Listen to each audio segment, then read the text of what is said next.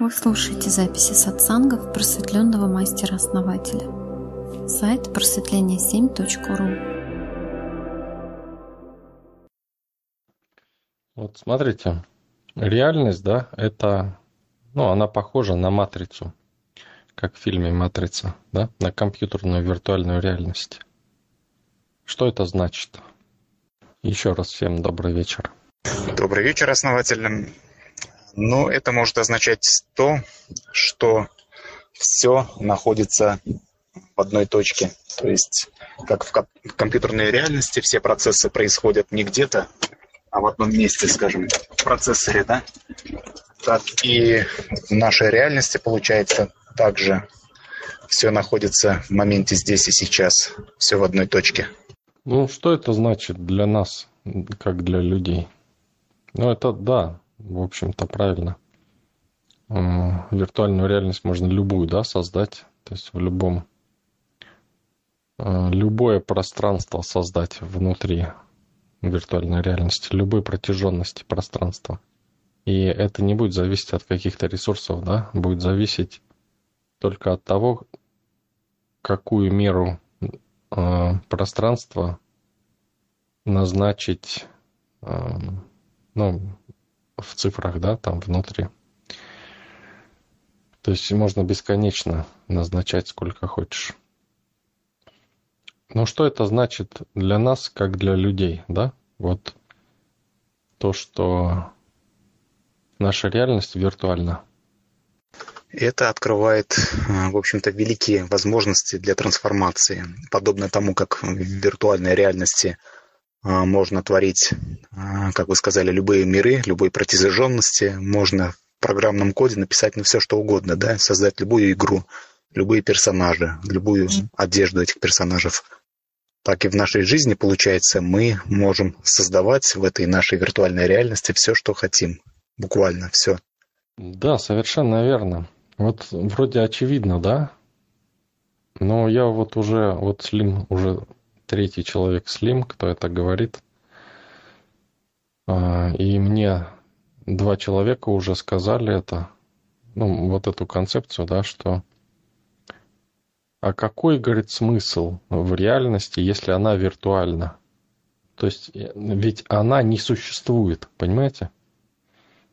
То есть, если реальность не существует, значит, в ней нет смысла.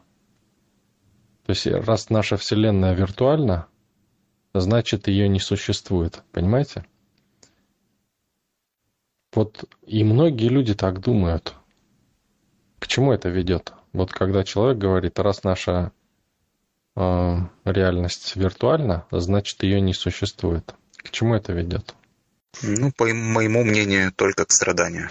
Да, да, вот очевидно же, да? То есть человек, который говорит, что реальности не существует, понимаете, невозможно управлять тем, чего не существует. И отсюда страдания. То есть человек сам себе отрезает возможности для управления этой реальностью. То есть смотрите, одному человеку говоришь, что реальность ну, вообще всем говоришь, да, что реальность виртуальна, да?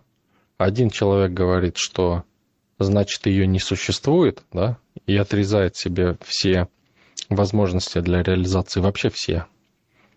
То есть становится подчиненным тем процессам, которые не отрицают этот, а, это существование.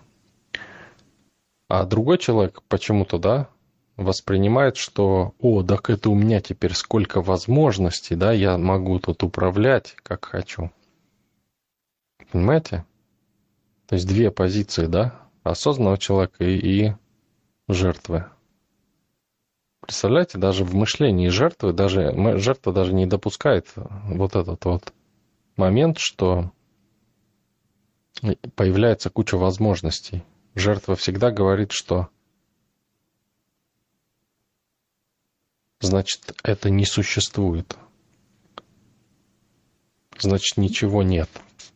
Ну как же нет, когда оно есть, да? И какая разница, какая она? Но когда тебе это говорят, да, и ты немножко включаешь а, душу, да, и желания какие-то, то она сразу зажигается, душа, ух ты, сейчас я тут развернусь. Да, Слим, вот вы говорите, да, Бог создал, Бог и управляет. Причем здесь люди? А, да, вы здесь ни при чем получается.